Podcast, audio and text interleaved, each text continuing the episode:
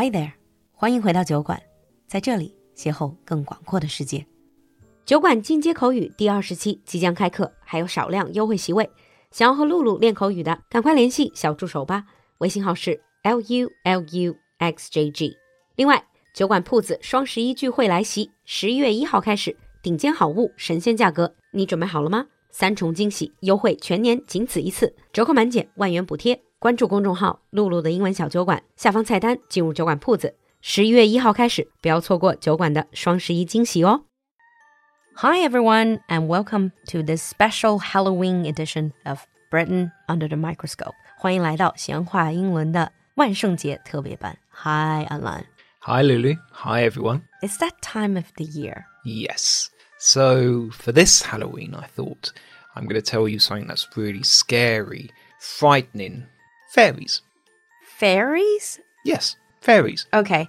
I'm assuming you're not talking about like Disney versions of fairies. No, I'm not talking about all of those beautiful little girls with wings that fly around with magic wands granting wishes. No, I'm talking about fairies.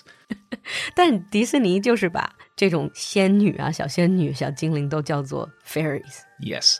So we're talking about the true origins of fairies and the traditional idea of what is a fairy and why they are terrifying.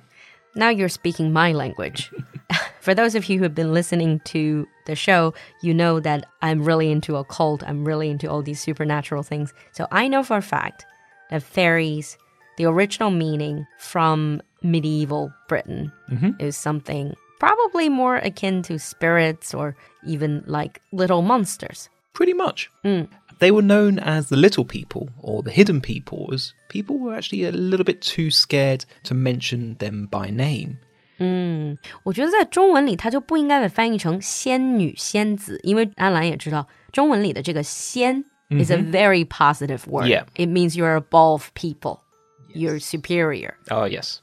You're immortal. However, fairies, I would say they're mischievous. They are sometimes evil. They are. To be honest, it is a bit tricky to translate the term because it's changed so much in the centuries, really. 我觉得更像精怪。你说精灵、精怪可能会更合适一点。 Yeah, I think that would probably be the nearest translation to it. 嗯，这种山精野怪。 Yeah. Because they were believed to cause disease and play tricks on people. Ah. 啊，So they were sometimes good, sometimes bad, but they were quite almost neutral in many cases. They are kind of, you said they like playing tricks on people. So they're like kind of tricksters. They're basically, I would say, a sort of shadow society. So hmm. they're like humans. So as you have good people and bad people, sometimes good people turn bad and bad people turn good. It's it's that same sort of idea. Fairies, a society that live among us, but we can't see. We cannot see them. Mm, mm. I think many cultures have that idea. They might not always call them fairies. But where are they from? Are they from things in nature? people, scholars aren't really sure where the idea comes from. Some people think that they are the spirits of the dead. Other oh. people think that they are fallen angels. So they weren't good enough for heaven, but they weren't bad enough for hell. So they're stuck on Earth. They're pretty much stuck on Earth. But I would say they do have their origins in ancient Greece and Rome, where kind of as many societies in ancient times believed that trees, rivers, the natural world had its own spirits. Mm. A little bit like Japan nowadays. Yeah, you say Japan, but actually in Chinese lores, there are also lots of stories. Yeah. When there's a lot of nature, especially if you consider people in the past, in ancient times, they didn't really know that much about nature. Nature is largely mysterious. Well, yeah. You hear rustling in the woods, could be hidden people. Yeah. And that is where the idea comes from. It's they're creatures that could be easily offended, mm but they can also be helpful. You know, you mentioned hidden people, Yeah. right? Isn't that what they call it in Iceland? 在冰岛有一个叫做什么，翻译过来也叫 hidden people。 Yeah. So Iceland they believe in elves, and that's kind of somewhat similar to fairies. But I would say they all have their common roots, really. So they're creatures that should be, how should I say, you should be careful of offending. They have a lot of power, a lot of influence. They can do some really bad things if you make them angry. They can be very menacing. They can be. Mm. One thing I've heard of, I don't know if it's about fairies, changeling. Yes. That is probably one of the sort of more terrifying aspects of the myth, mm. where it was believed that fairies would steal babies or even adults and replace them with a fairy child or a fairy that looks exactly like the person that was stolen. Uh, you see this idea or you see this type of stories in a lot of like anime or like cartoon. So they just lures. Yeah. There's actually an English expression to be away with the fairies, and it just means to be distracted or act like you're in a dream world. and that is actually part of that belief is the fact that fairies could take someone and the replacement may start getting ill, they might start mm. showing some strange behavior. So if I say, Alan, you seem to be away with the fairies, that means you're not all there. I'm not all there. I'm distracted. I'm thinking about other mm. things. Or you're just being replaced by a fairy. or I've just been replaced by a fairy. Also possible.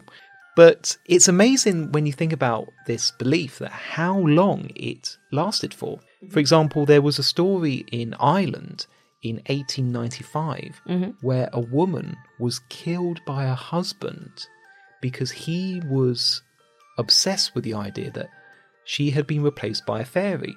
So he accidentally killed his wife because there was a belief that fairies are scared of fire. He accidentally killed his wife because You try to get the fairy out.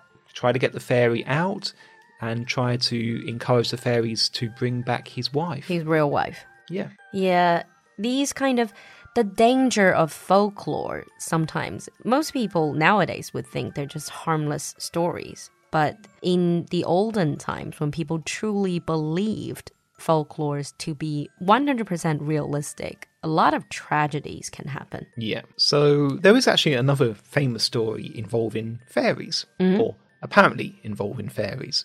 In 1917, there were two young children, and one of them was playing with a camera and took a photo of her cousin sitting with fairies. Okay. Yeah. So there was this famous photograph, and it shows this young girl sitting with fairies flying around. Okay, then I'm assuming it's manipulated. Well, yeah, it hmm. was fake. Except for one person who actually believed that they were real Arthur Conan Doyle, Writer of Sherlock Holmes. the writer of Sherlock Holmes. You would imagine him as a very logical being, someone who's not going to buy into these kind of fake photos. But people actually believed it at the hmm. time, and he believed it. So he published the photos in the magazine called The Strand, which is also very famous for being where Sherlock Holmes' stories were published. And it was only in the 1980s when the girls were much, much older, they were elderly women, they actually admitted, yeah, they were fake. We just used photos or pictures of dancers that one of them copied from a book. you know, I just imagine back in the 1920s on the Strand, the famous magazine that published Sherlock Holmes. On this page, you have Sherlock Holmes investigates. On the second page is fairies dancing with little girls. Yeah. As investigated by the person that created Sherlock Holmes. That is probably a more light-hearted story about fairies. Yeah. And I would say that now a lot of people have forgotten what fairies and the traditional folklore around them, where it actually comes from. largely thanks to Disney and Peter Pan. Yeah. Peter Pan, Disney, Cinderella, the idea of the fairy godmother. Fairy godmother is the one that helped Cinderella. Yeah. Uh-huh. Also, tooth Fairies. So you guys also believe in tooth fairies in the UK? Well, yeah.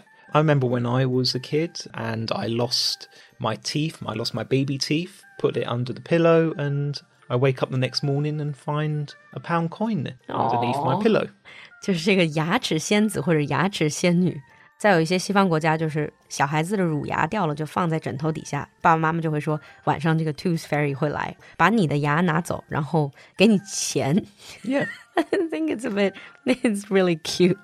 Well, yeah, you have to try and persuade the child not to kind of try to lose as many of their teeth as possible. Exactly. But it's, it's a nice little cute story. And earlier on, you mentioned fairy godmother. Nowadays, when we say fairy godmother, if we say it jokingly, usually means this is someone who is very helpful. He or she can grant you every wish. Yeah. So now it's a lot more innocent, but behind all of that is a terrifying folklore. It's some scary stories. Mm.